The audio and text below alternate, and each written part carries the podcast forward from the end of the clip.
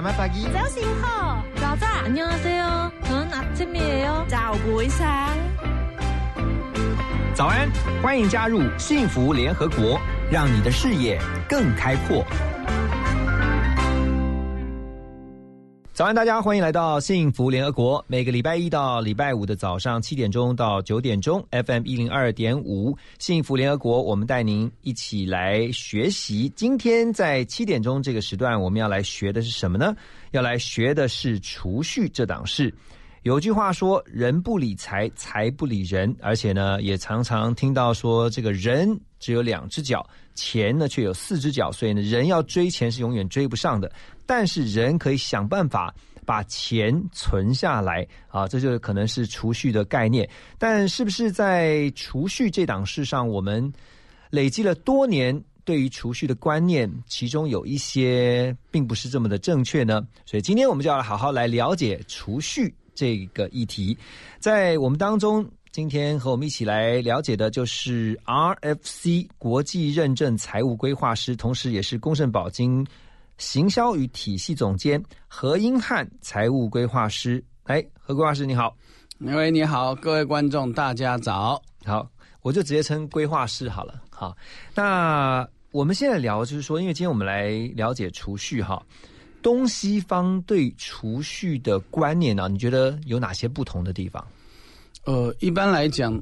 西方的储蓄率没有那么高，他们比较着重在享乐人生，有钱就花。对，那东方人，尤其是咱们华人，嗯，非常爱储蓄。好，譬如说以台湾人来讲，台湾人大概赚一百块，至少有二十块会拿来储蓄，五分之一。对，所以因为可能我们就是觉得，哎，钱越看越多越开心，那钱。存到一个程度就可以买房子，然后过很好的退休生活，然后再多留一点钱给小孩子。这好像是华人通常有的储蓄的习惯。嗯哼，西方的储蓄率啊，普遍来说，你说比东方要低嘛？哈，对他们大概你刚刚讲说，呃，我们是一百块，可能有二十块存下来。对，哎，怎么会这么低？我们应该更多更多吧？哈，呃。更多，但是就是存到对对对，平均存的。那西方呢？是连二十都不到。呃，对，可能十趴左右啊。对，哦，所以他们有钱就拿出来用了。对，所以您看，像只要他们经历一次金融海啸，或是最近的这个肺炎，嗯，所以就很多人突然就没有工作，很多人就需要纾困，因为他们平常没有存钱的习惯。哦，所以说这先提醒了我们，这个平时要准备战备存粮。对对对，啊，我们这个口袋要深呐，不然的话，一旦遇到了重大的事件，嗯，不管是疫情也好，或是人生当中的变故也好，可能就怕突然要钱的时候没有钱。对的，所以就回到我们今天要聊的主题，就是储蓄。刚才呃，规划师告诉我们，东西方储蓄观念上最大的不同。那回到您自己本身哦。您是在什么时候有储蓄这个概念的？其实，在我们小时候，嗯，那个时候学校都会希望我们在每个礼拜或每个月在邮局存点钱，十块、二十块都好。嗯，那其实那个可能是我第一次看到存那个户头有一点点的钱出现，有数字出现。对，可是真正开始有储蓄的习惯，应该是进社会。只是我那时候就是犯了跟每个年轻人都一样的错，就是收入。减掉支出，嗯哼，就是储蓄。嗯，我们的收入可能不会很多，但是我们的支出永远都会一直越来越多。嗯，所以我们能够存的钱就很少。那后来我也是在偶然的机会看到啊，不对，原来我的观念要改，应该是收入减掉，强迫自己的储蓄，剩下的钱再去做支出，就是享乐的动作。收入减掉强迫储蓄，我们举个例子来说，比如我一个月是三万块钱，对，然后呢每个月我存，强迫自己存一万，对，所以我能够用的就是两万块钱，对，概念是这样子。是，那这个观念，呃，我想回到你刚刚讲，小时候其实我们就已经有储蓄的这个观念，对，啊，就是我也是在那个年代长大的哈，所以那时候都要到福利社，那或者是说你呃每个礼拜。通常班上就会有一天固定某一天，他就会告诉你说，请大家准备好十块钱。然后呢，这个十块钱呢，然后因为那时候大家都会发到一本邮政还不是像现在邮局那种长条形的，是那种宽宽的绿色的一个，好像还会这样折页这样的感觉的。好，邮政我已经忘记它叫什么名字了，反正就是邮金存部啦。对，然后呢，它是用手写的，所以每个礼拜你就要固定拿十块钱。当然你可以存五十，你也可以存十块，但不可能存一块的哈。通常都是这个整数，这个十块钱，然后十块钱就拿到学校去，然后班上就好像收班费一样，就然后他大家就把钱拿出来，然后就开始登记啊十，他就在一个空格上面写十，然后久而久之你就发现，当你存了一两个月之后，哎，从十块钱慢慢变成八十、一百，然后开始从两位数变成三位数，当然不太可能四位数哈，那时候都只有几百块，你就。有那个概念，我觉得那个就是储蓄，我的储蓄概念的一开始，是因为你知道这个金额会随着时间的累积而增加，对，这是一个基本的储蓄概念吗？对，因为你要存多少钱，就看两个，第一个就是你准备多少钱，时间，然后它可以给你多少的利息。哎，那时候利息我记得还蛮高的，你还记得多少？八趴，对不对？哎，不，最少有八趴。只是当我们经过福利社的时候，就觉得我那个十块如果不要存，我应该可以买三只冰棒、两只热狗啊。你就觉得我需要去做这个储蓄的动作，还是我应该今天把它吃完，今天开心就好？毕竟储蓄是看不到的。对，而且那时候我觉得很有趣的是，他就有点真的是强迫储蓄。对，我要这必须要加加“强迫”两个字，是因为它是只进不出的。对。也就是你拿到学校那不管是十块或五十块，拿到学校去交给班长，然后他帮你存进去，全班统一存进去的时候是不能提领的。对，他不像现在还可以拿一个提款卡。好，很多人现在想提款卡一进去，ATM 就出钱出来。那以前小时候是不行的。对，我们那时候根本不知道什么叫提款卡。主持人不小心说出了我们两个年纪。OK，所以我要讲的就是说。但是那个强迫储蓄的概念，就会让你对于数字是开始有感觉的。对，从少变多，从小变大，你就会知道，哎，储蓄好像还是一件蛮好的事情。是你也是有这种感觉哈？对啊，对啊。所以，所以呃，在进入社会之后，你才发现，你刚刚提到。收入减掉你的强制储蓄，然后就是你可用的花费。这个概念必须要先让大家先建立起来，这才是一个正确的储蓄观念。是，尤其像我们从事的是保险行业，其实我们的收入每个月都不一样。嗯，所以我有多少钱可以花？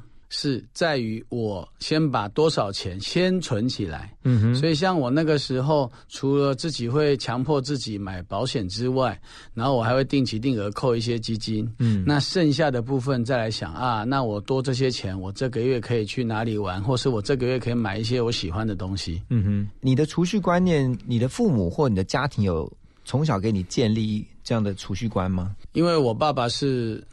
军工教人员，所以其实从小我就知道咱们家没有什么钱可以存。嗯，然后因为军工教，你也知道，以前教育费用只有补助两个。嗯，然后我们家还生了老三。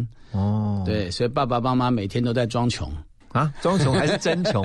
是真穷还装穷？我觉得是装穷，好，没关系。所以基本上他们就会觉得那。你要认那个存钱很重要，不然以后你可能老了没有钱可以吃饭。嗯，对，所以从小他就会鼓励我们去存这些钱。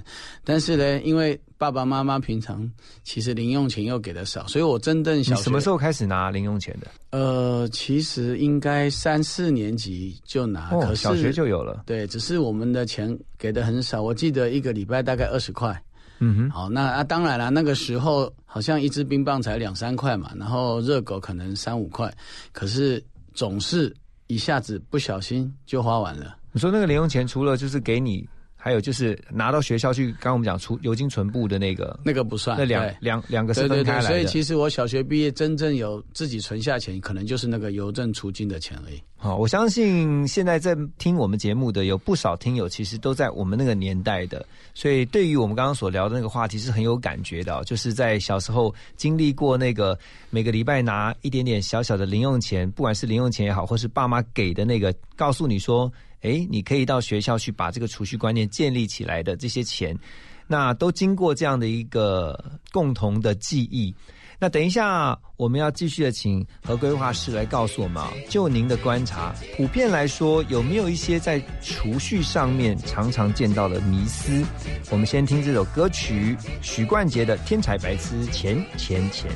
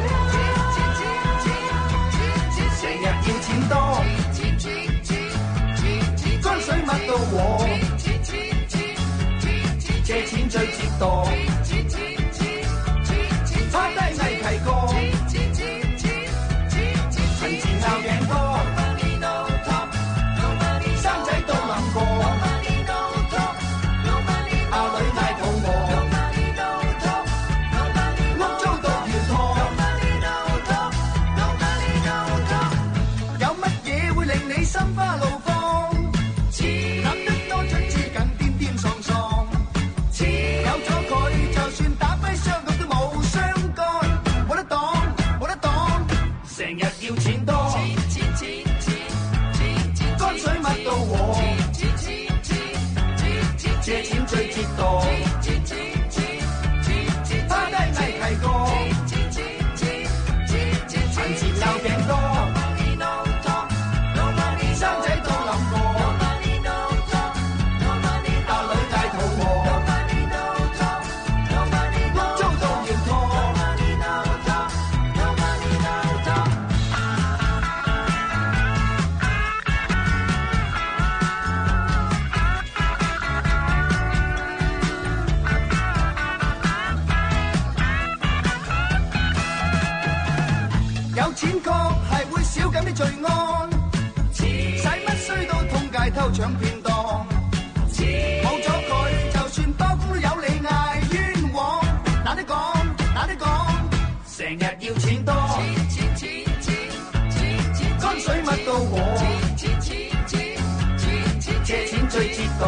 錢最折墮。趴低嗌契哥，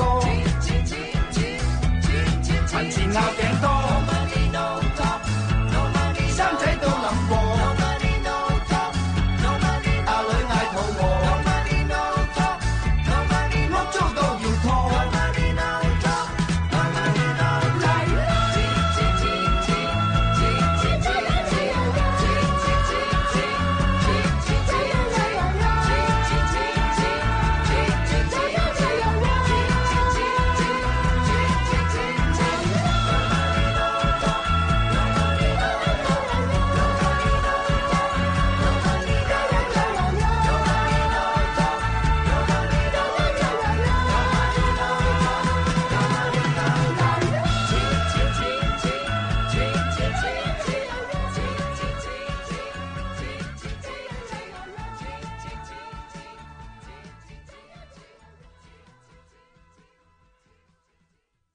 Hello，大家好，我是江富军医师。对抗病毒最重要的方法就是要落实勤洗手。常见的洗手方式有肥皂湿洗手跟酒精干洗手。肥皂湿洗手可以彻底的洗净你手上的细菌跟病毒，又不会造成你的皮肤过敏哦。只有在你周围没有水的时候，我们才会建议你使用酒精干洗手。另外，现在大家常用次氯酸水作用在环境的清洁，不要直接使用于人体哦。希望大家都能落实勤洗手。有政府，请安心。资讯由机关署提供。听见就能改变，Transformation FM 一零二点五 TR Radio 幸福广播电台。欢迎大家继续回到幸福联合国。今天我们带着您一起来了解储蓄的议题。在现场和我们一起聊这个话题的是国际认证的财务规划师何英汉何规划师。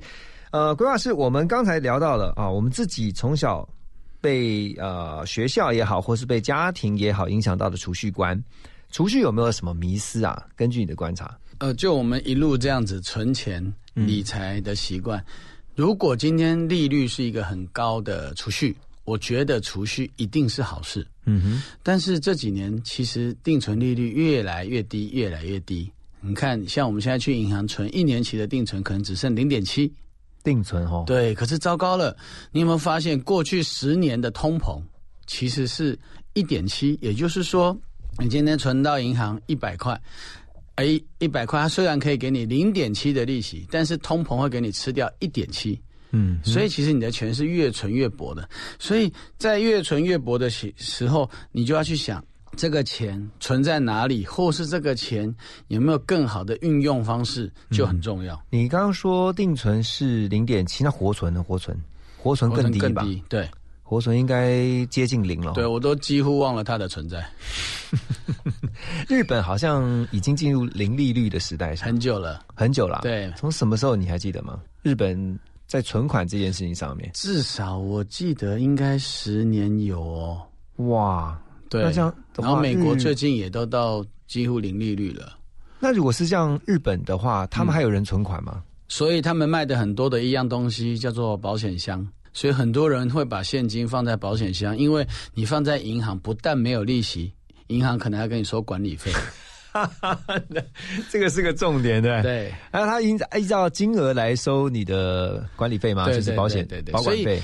反过来讲，日本也是全世界最爱买保险的地方。以台湾的每个人平均持有的保险是大概两张，嗯但是日本可以买到五张。嗯，对，它只要比定存划算，又有钱可以，那他们自然就会去买。好，我们来看日本哦，因为我常常觉得看日本可以看到台湾，嗯就很多日本已经有的或者是即将要发生的趋势，它都可以给台湾做一个借鉴。嗯，呃，比如说像这个人口高龄化，对啊，他们开始做长照。你看这一两年，台湾也啊，不是这一两年啊，这几年来，其实台湾也开始慢慢重视。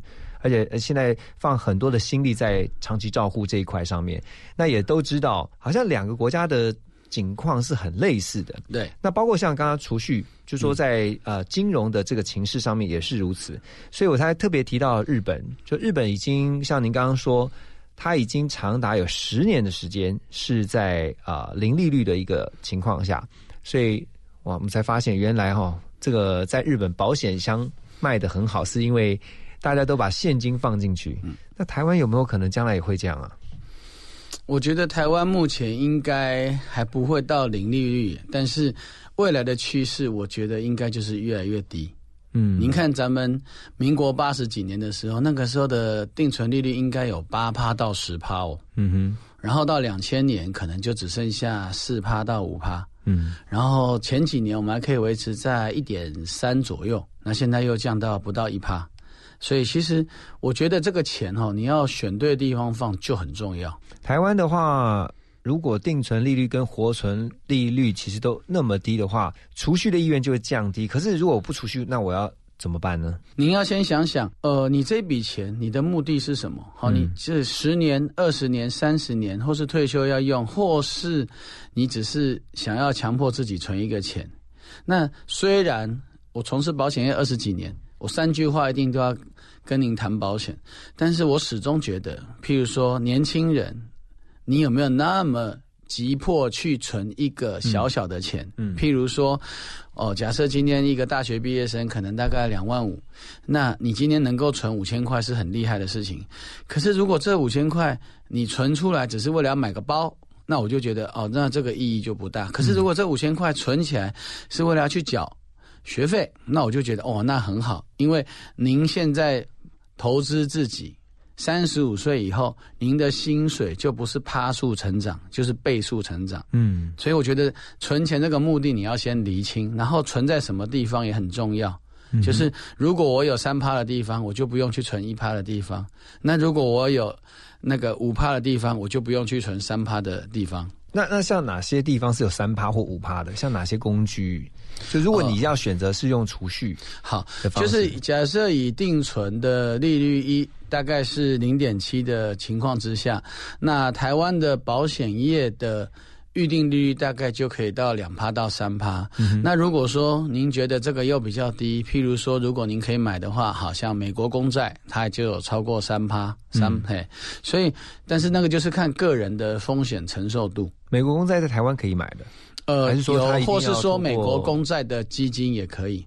那他有规定说你买要限定多少金额才能够买吗？还是说其实你金额是由你自己其实这是一个比悲伤更悲伤的故事，因为客人就是有一笔钱，他问我要投资什么，我说姐，你现在千万不要做任何投资，钱放在银行，等到低点出现，我再通知您进场。他就把他的钱放在二十万美金放在银行，李专就把他洗走去买了三点八八的美国公债基金。你是跟他讲说要把钱放在银行，就是要他储蓄嘛？对，或不是我在等更好的机会，因为、呃，我觉得就是像现在很多股票或基金都在相对低点，那我就觉得，如果你在低点的时候再进场的话，你可以赚到比较多的报酬率。譬如说，一般假设基金报酬率有五趴，但是因为我在低点进场，我 maybe 我可能有六趴或七趴，嗯所以我在五趴的时候，希望他等一下，等到六趴七趴再进场。嗯哼，然后李专就觉得跟他说：“哎，三点八八很不错。”他听一听也觉得不错，就先进去了。哦，那来得及再反悔吗？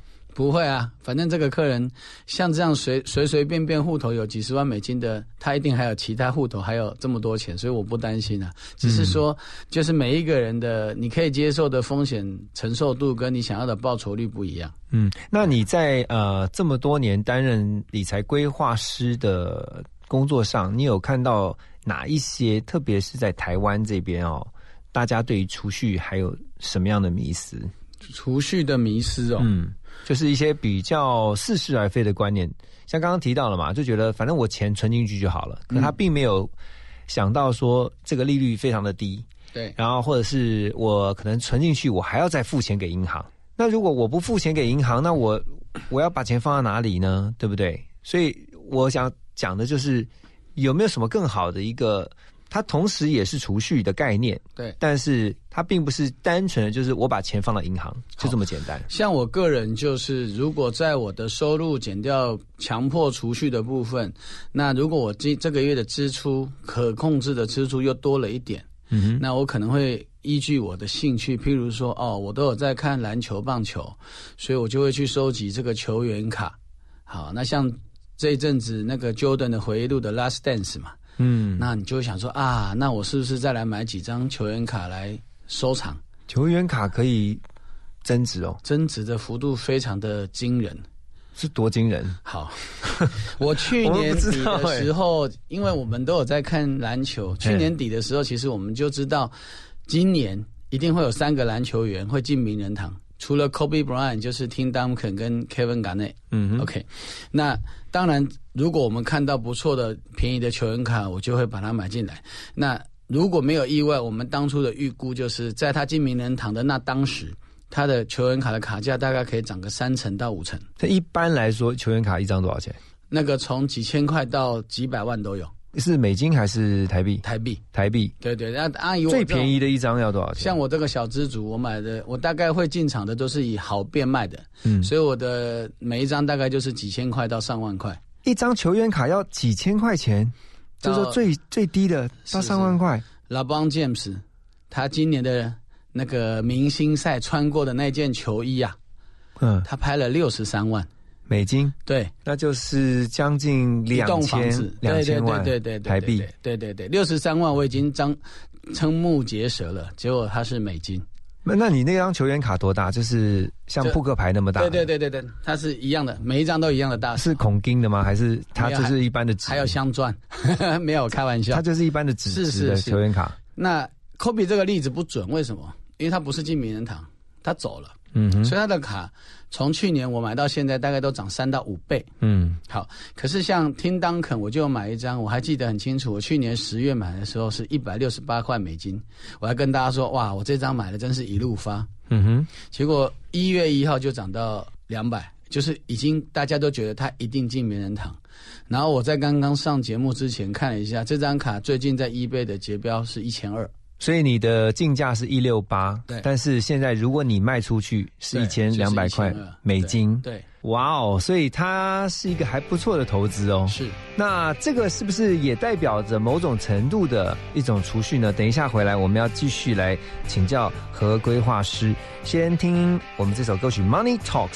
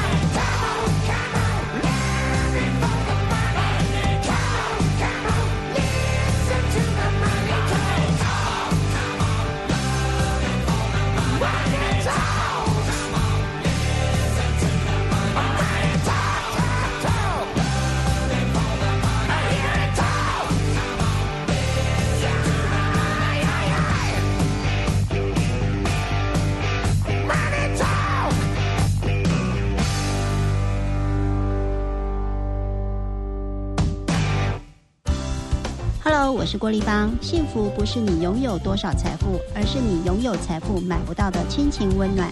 你现在收听的是幸福广播电台 FM 一零二点五，听见就能改变。台塑周三加油日，好康升级不火力在，汽油加满二十五公升，现折二十五元。六月底前凭优惠卡到麦当劳买麦脆鸡腿分享盒，加送麦脆鸡腿一块，数量有限，送完为止哦。台塑石油九加，熊安心。Transformation，转变你的眼光。Transformation，转变你的态度。Transformation，转变你的电台。FM 一零二点五，TR Radio，幸福广播电台，让你听见幸福，重新转变。你现在收听的是 FM 一零二点五幸福广播电台幸福联合国。今天在我们的现场，我们和何英汉财务规划师一起来聊储蓄的观念。刚才其实有很多哦，我在听的时候我就发现，哇，现在的储蓄跟我们以前想的储蓄那概念上面是很不一样的。就以你刚才提到的买球员卡这件事情，嗯，某种程度它也算是储蓄，是吗？对，而且。就我的想法很简单，反正万一它没那么快涨价，至少我看得开开心。它不会贬值吗？呃，对，这就是重点，会会贬值。如果这个球员出了什么状况，譬如说受伤了，嗯，譬如说吸毒了，那他就非常有可能卡价会影响。嗯，所以我个人比较喜欢收藏，譬如说像 Michael Jordan。Kobe Bryant 这种，就是他已经退役了，或是他已经见上帝了，所以他的卡价一定不会跌，而且每年大概都很稳定，十趴左右的成长。有这么多的买家哦？有，因为你从小看着 Michael Jordan 长大的，嗯，那你看了 Last Dance，你就会去回忆，哇，那个时候原来这件衣服是在那个那个场合穿的啊，那你就觉得，哎，我是不是要来收收集一张这张卡片来来做个纪念？哦，所以它是全球性的，全球性的，而且是所以你的买家是有可能遍布在全球各地的对对对地区，对，而且像现在现金就是如能够投资的东西越来越少，其实像这种小小的卡片啊，它就是一个约当现金啊，它携带又方便，嗯哼，对，您今天要带着两千万到台湾，你一定被查税。但是您知道，如果我今天带着一件 LeBron James 明星赛穿的球衣，六十三万美金进海关，海关根本看都不会看。那所以像是除了球员卡以外，还有类似像这样的商品，它其实你在买它的同时，你就是相当于是在做一个储蓄的行为。是啊，譬如说，像日本有几个很有名的艺术家，像我个人就很喜欢草间弥生。好，所以像他的东西会不会很贵？我觉得不会。那你说它会不会贬值？它一定不会贬值。那就是如果我们很有钱，我们可以当然可以买一个几百万、上千万。但是像我们这种小资族，你就是买个几万块小小饰品，嗯，放着我就觉得很开心。好像说艺术品的投资这样。对对对，像那一天我我我我同学买了一个奈奈良美智吧，对啊，那个脸就臭臭的，是不是？大眼娃娃那种，对对对对对，眼睛很大，对，但是他的他就永远心情都不好的样子。嗯，可以你看了他就觉得哇，好疗愈哦，这就是我每天被老板骂完以后的心情啊。嗯哼，所以像这种东西，你说你放着，它不会贬值。那他买那个画多大？就是那种小小的，是公仔之类的。对对，公仔其实它如果画通常都比较贵，嗯，那公仔就相对比较便宜。然后你还要去看它有没有限量，限量多少个，限量越少的越贵。嗯哼，然后那越不限量的越便宜。那你同事买那个多少钱？我记得我们那个时候看一个才几千块，嗯，可是过几年以后，你看拍卖场可能就两三万了。因为那个也是限量的。对对对，所以那个它像这种东西，它都它在那个拍卖，譬如说像前几年我会去罗浮奥看，它就是专门在拍卖这种当代艺术的东西，所以这些东西都会出现在那里。那保证一定会增值吗？我个人投资是比较保守，嗯，因为我的。投资属性，我同事都知道，就是八个字，就是贪生怕死，胆小如鼠。嗯，所以我宁愿我宁愿去买稳稳可以赚的，我也不要去赌这个艺术家或是这个球员，如果大红就会赚很多，但是如果不红，我就会血本无归。所以你是比较在意那个风险系数的，对对对对对，就是相对来说你是比较稳健型的投资人，对对对对就是不高呃不追求高报酬，但是也高风险。对，因为听众可能看不出来，因为我是一个奔五的中年人，所以对我来讲，我的任何投资都不能失败。嗯我少赚没关系，但是不能不赚。嗯哼，对，所以我挑选的不管是保险，不管是基金，不管是艺术品，就是你只要能够让我稳健成长就好。譬如说我最近，你也没可能没想过，金门高粱也是一个可以投资的东西。它也算储蓄吗？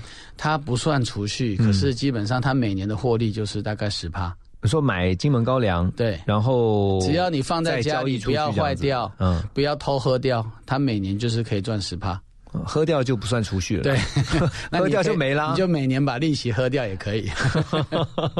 但如果你保存下来完整，呃，是好的，对，然后再交易出去，其实就会增值。对，那相对来就好像是你把一笔钱存在银行，但是它的投报率是很高的，对，大概有几趴？其实每一种东西都不一样。那我大概希望它的投报率大概都可以在五趴到十趴。你自己抓你所投资的商品，对对都大概抓那譬如说像我基金，如果我买月配息基基金，大概就是可以到五趴或八趴，我就觉得很满意。嗯那艺术品基本上第一个大前提是我看了它很喜欢，嗯然后再来它的成长率大概都可以有十趴左右。嗯对，那因为我我还会多考虑到转手的问题，所以我我不会去买很贵的艺术品或很贵的球员卡，就是我希望可以很多人会想要接手这张球员卡或这个艺术品。对，因为听到投资艺术品，把它当成是一种储蓄，很多人可能会想。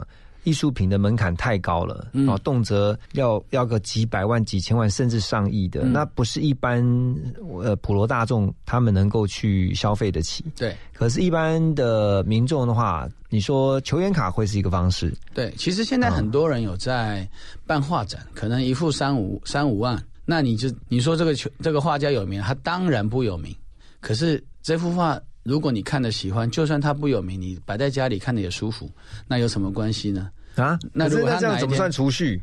呃，我觉得就是这就是这是我的储蓄之外的支出里面的若干比例，我会拿来再多做一些类储蓄的动作。嗯哼对对对，但是我、哦这是我原本储蓄对我的嗯储蓄原本就是已经用透过定时定额或是买保险或是定存存起来了。，OK，所以回到你的这个自己的状况，就是我哎，我刚刚突然忘了问你啊，就是你的你的球员卡现在你自己有几张？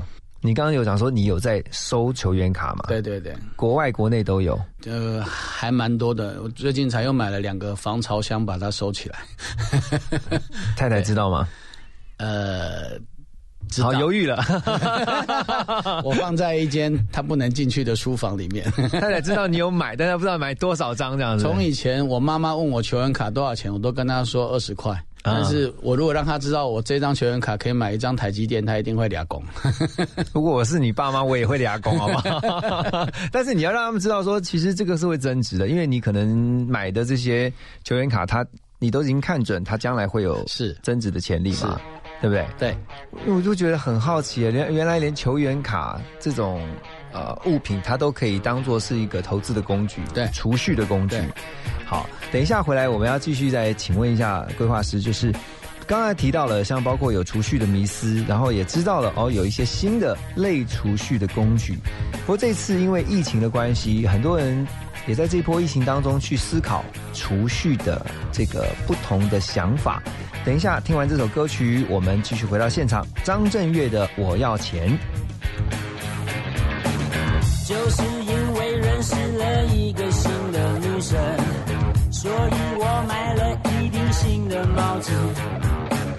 他说他礼拜三愿意跟我出去逛逛街，可是口袋里剩下两张五十元。哦，妈妈，妈妈，我要钱，我要钱。哦，爸爸，爸爸，我要钱，我要钱。哦，妈妈，妈妈，我要钱，我要钱。哦，爸爸，爸爸，我需要你的钱啊。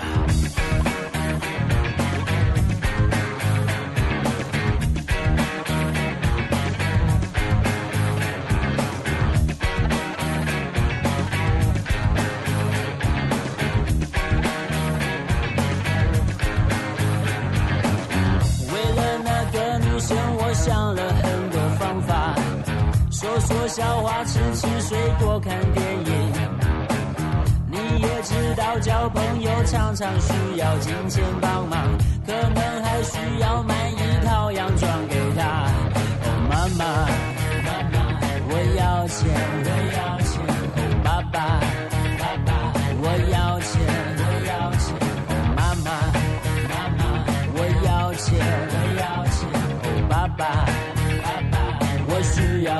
钱。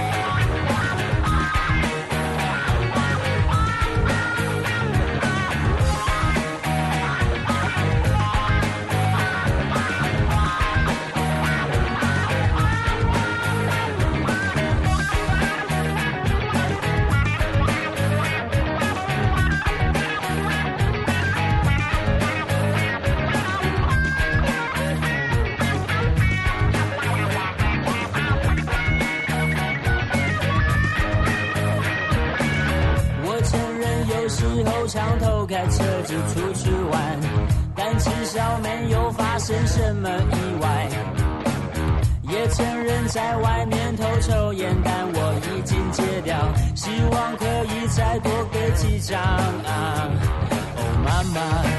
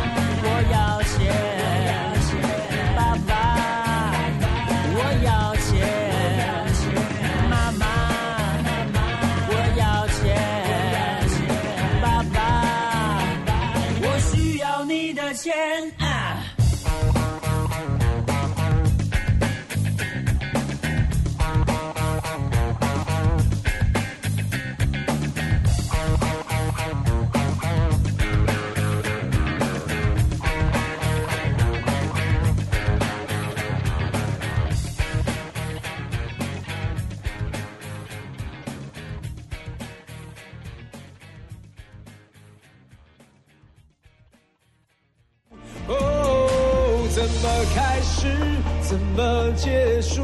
我们各退一步。现在倒数五四三二，不许哭。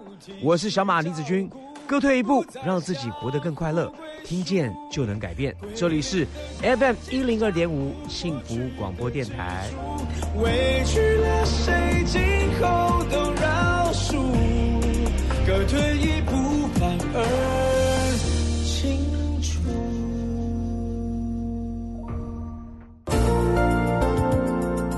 见就能改变。FM 一零二点五，幸福广播电台。欢迎继续回到幸福联合国。今天我们来聊的是储蓄的概念。在我们的现场是财务规划师何英汉何先生。啊、何规划师刚才有提到像是这个储蓄的迷思哈。那因为最近新冠疫情的关系，有发现到说大家储蓄的观念有因为疫情改变吗？有，因为譬如说，很多人的收入就受影响了，嗯，所以他可能原本能够存的钱就没有那个钱了。然后有些东西其实，呃，像七月一号哦，因为金管会的规定，可能呃有一些保费会调整，呃，就是很多人就是那我需不需要再去买这个储蓄险？那通常我都会跟客人说，其实保险或储蓄。存钱这件事情没有好坏，就是适不适合。嗯，譬如说，你今天是年小资族、年轻人，那你觉得存钱是最重要的吗？我不一定认为。譬如说，就是我们刚刚讲的，如果我今天不要存这笔钱，而是先把这笔钱拿去，比如说补习、考研究所，或是去多学一个一技之长，投资自己。对，投资自己是绝对没有错的。嗯，可是如果说像我这个奔五的年纪，你说需不需要存钱？一定需要。为什么？因为我们一定会退休，一定会老，一定会缺钱。嗯，所以我如果现在不准备，那我就不知道我未来土多久就可以吃完了。就是要一个未雨绸缪的概念。对对对。不什么是投资型保单？因为其实我们常常听到这个名词，可以先解释一下，因为很多人可能对它有错误的认知。对，其实投资型保单很简单，顾名思义就是投资加保险。那您自己选择投资标的，所以那个保险公司。跟您说的行政费用就会比较少，嗯，可是相对的，你就必须要去自负盈亏。那就我这十几年在推广这个投资型商品，其实我觉得大家最大的迷失就是，我是不是靠这个来投资就可以赚钱？但是很现实的是，其实每一张保单大概都会被收大概一百五十趴的行政费用，也就是说，如果你是一个月定期定额五千块，一年六万块。几乎市面上所有的保险公司大概都会在六年之内跟你扣九万的费用，嗯，所以你要先让这九万能够赚回来，其实它就需要时间了。嗯，我问一下，投资型保单的概念是不是说我投资？你刚刚讲投资加保险嘛？对，就是说我等于是把钱拿出去放在呃，就买一个保单，对，然后我有可以享有保险的这个保障，对。那这个保险的范围就是保哪些的部分？好，譬如说像以咱们的年纪买一百万的终身寿险，我是买寿险，对，可能需要三四万，我们就觉得有点高。嗯，可是如果我去买一百万的投资型商品的保险，可能它的保费只要两三万。嗯哼，所以也就是说，其实。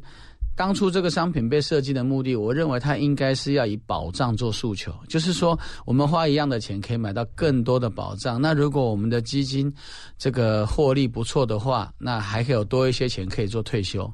对，所以这就是我第二个问题了，就是我有享有保险公司给我的保障，对，啊，当我真的发生什么事情的时候，我可以得到理赔，对，这是这个保单的概念。对，另外因为。它是保险加上投资嘛，所以就是投资型保单的投资的部分。对，那我一定是把钱放进去之后，它到了一定的时间，它会回收的嘛？对，是是这样的概念吗？它可以回收多少呢？对，回收多少就看它的基金报酬率，还要扣掉行政费用，还要扣掉死亡保险费，所以有时候您的报酬率会不如预期，有可能会负的，会吗？呃，负比较不至于啊，因为基金再烂都都还不会。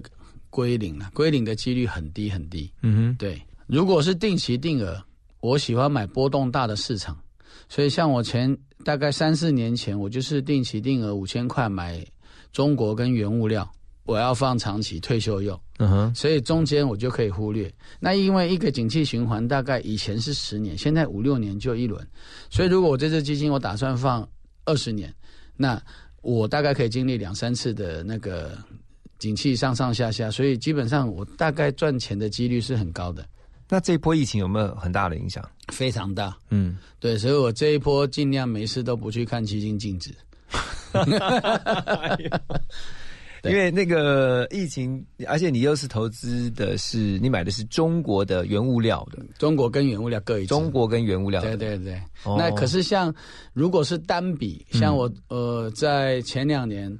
那个买单笔的月配息基金，对，那这个的目的其实只是好那个时候让爸爸不要太难过，因为他他觉得他军工就要他的那个月配越来越少，我就说没关系没关系，那我们就买一个三百五十万，然后一个月配个几万块给你，嗯，贴补家用，让他开心。那像这种基金，其实我只在意。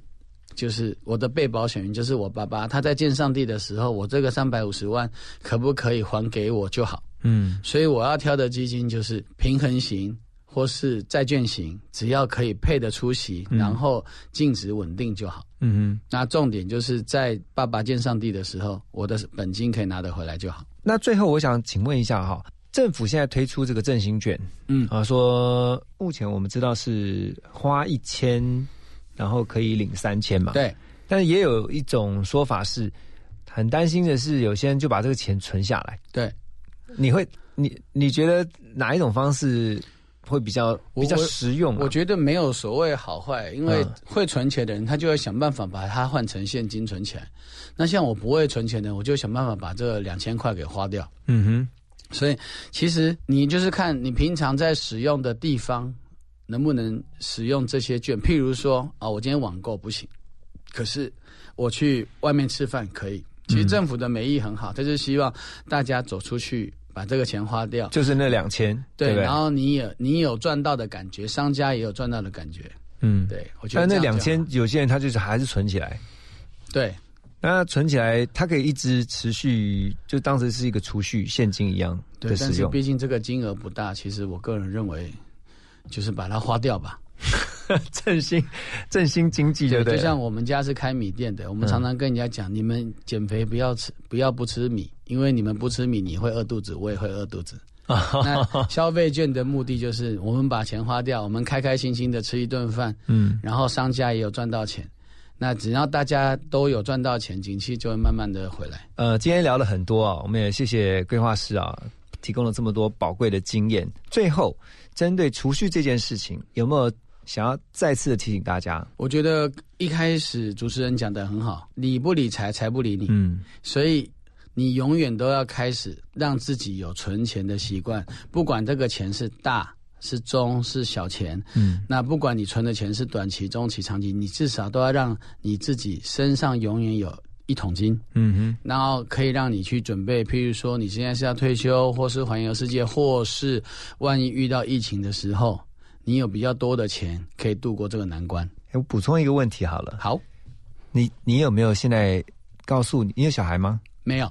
那将来你会怎么告诉你的小孩要建立这个储蓄的概念？如果我有小孩的话，其实我觉得那个就是一个安心的感觉，就是您随时想要吃饭，你有钱吃饭；你想要买房子，你有头期款；嗯你想要买车子，你有车车也是需要一点那个准备金嘛。嗯，对啊，所以我觉得那个就我们台湾人来讲，其实所谓的钱就是一个安全的感觉。嗯，对，那你身上有一点钱，不管你未来要做什么事情，你都比较有那个准备去做这个事。OK，好，呃，今天非常谢谢何规划师帮我们啊、在储蓄这个议题上面有提供了他在多年财务规划上面的一些宝贵的工作经验啊，还分享给我们。特别是钱很重要，但是我们不要为钱所苦，也不要被钱所捆绑住。所以平常如果你就能够要有强迫储蓄的概念，就是你不管怎么样。